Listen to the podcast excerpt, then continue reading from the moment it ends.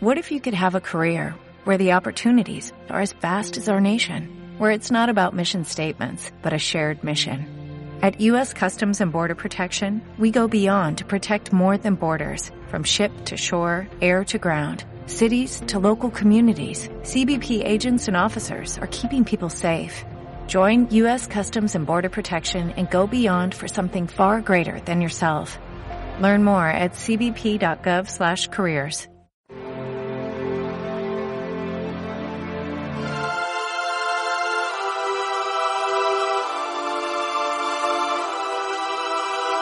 En aquel tiempo dijo Jesús a sus discípulos, Vosotros oíd lo que significa la parábola del sembrador. Si uno escucha la palabra del reino sin entenderla, viene el maligno y roba lo sembrado en su corazón. Esto significa lo sembrado al borde del camino. Lo sembrado en terreno pedregoso significa el que la escucha y la acepta enseguida con alegría, pero no tiene raíces, es inconstante y en cuanto tiene una dificultad o persecución por la palabra, sucumbe. Lo sembrado entre zarzas significa el que escucha la palabra, pero los afanes de la vida y la seducción de las riquezas la ahogan y se queda estéril. Lo sembrado en tierra buena significa el que escucha la palabra y la entiende. Ese dará fruto y producirá ciento o sesenta o treinta por uno. Palabra del Señor. Hay evangelios que de una forma especial me producen un fuerte estremecimiento. Todos, pero hay algunos que me sacuden hondamente.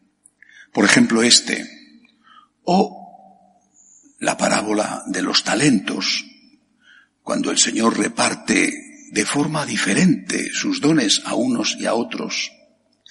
¿Qué culpa tiene la tierra que está al borde de un camino? No tiene ninguna culpa. No ha elegido ella ponerse al borde del camino o que construyeran el camino junto a ella. ¿Qué culpa tiene la tierra que tiene piedras? ¿O la que tiene zarzas? ¿Qué culpa tiene? Lo mismo los talentos. ¿Qué culpa tienes o qué mérito tienes en haber recibido cien o en haber recibido cero? Cero, no creo que nadie, pero uno. ¿Qué culpa o qué mérito tienes?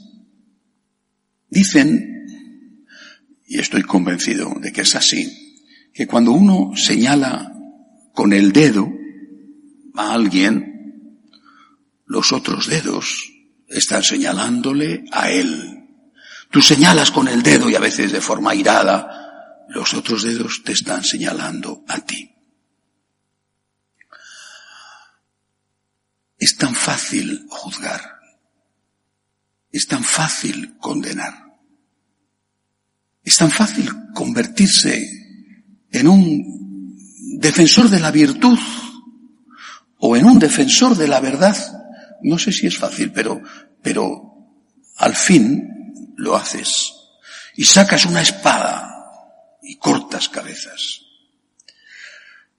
Y hay que defender la virtud y hay que defender la verdad, pero sin sacar la espada, sin cortar ninguna cabeza. La cabeza que hay que cortar es la del mal, no la del que comete el mal.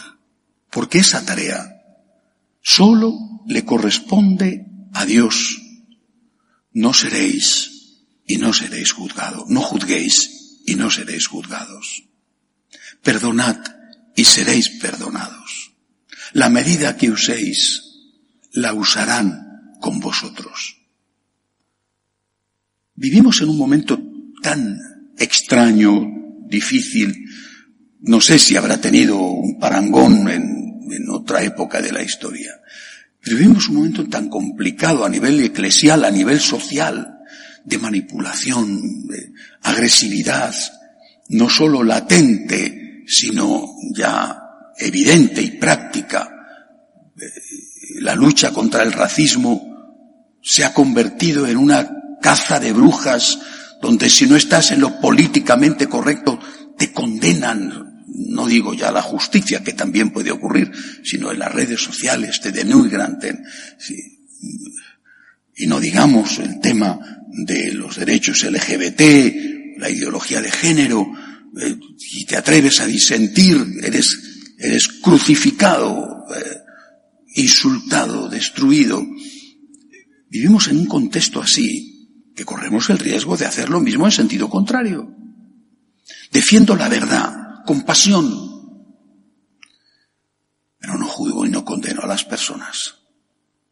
Porque si condeno a alguien, no a algo, esto está mal, sino a alguien, el que hace el mal, los otros dedos me están señalando a mí. ¿Y tú qué?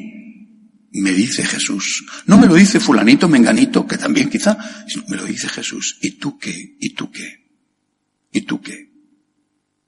Porque tú, sabiendo lo que está bien y lo que está mal, tienes más culpa si haces el mal que el otro, que quizá no lo sabe, por lo que sea, Dios le juzgará.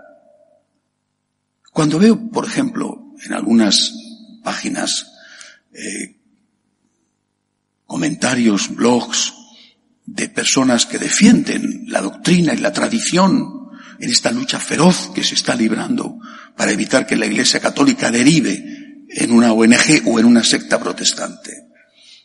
Pero cuando veo los comentarios, no tanto a lo mejor de los que escriben, sino de los anónimos que ponen un nombre inventado, ¿eh? y, insultan, insultan, insultan, descalifican. pero ¿cómo puede hacerse esto? En nombre de la verdad, insultas, calumnias. Lo hacen los demás, pero nosotros no debemos hacerlo. ¿Qué culpa tiene la tierra que tiene piedras o que tiene zarzas. Condena que no dé fruto, pero no condenes a la persona porque tú no sabes lo que hay detrás. ¿Qué culpa tiene el que no recibió más que un talento? Si no lo ha fructificado, sí tiene culpa. Si podía haber dado la tierra el diez y no dio nada, tiene culpa. Pero deja esa tarea a Dios nuestro Señor es el que conoce todo. Tú defiende la verdad, defiende la compasión sin insultar a nadie. No olvides nunca, nunca, que la medida que uses la usarán contigo. Defiende a Cristo, defiende la verdad que es Cristo, da la cara por Él, sin insultar, sin condenar, sin maldecir, ¿Cómo haría la Virgen María. ¿Cómo hizo la Virgen María? Cuando estaba al pie de la cruz, estaba con su hijo. No se acercó al centurión a tirarle de los pelos, no insultó a Pedro porque le había traicionado, no. Ella estaba fiel a su hijo, soportando con su hijo el martirio, dando el ciento por uno, sin insultar a nadie. Demos gracias a Dios. Nunca daremos suficientes gracias a Dios por eso, por la familia que hemos tenido, por las oportunidades que hemos tenido, por los sacerdotes que nos han educado bien o casi bien. Demos gracias a Dios por el trabajo que tenemos, por todo lo que hemos recibido en la vida, que ha hecho de nosotros una tierra que quizá tenga alguna piedra y alguna zarza, que puede dar un 30 o un 100. Demos gracias, fructifiquemos al máximo y dejemos a Dios la tarea de ser juez de las personas, porque solo Él conoce todo. Él, que es siempre, también para nosotros, afortunadamente, la divina e infinita misericordia. Que así sea.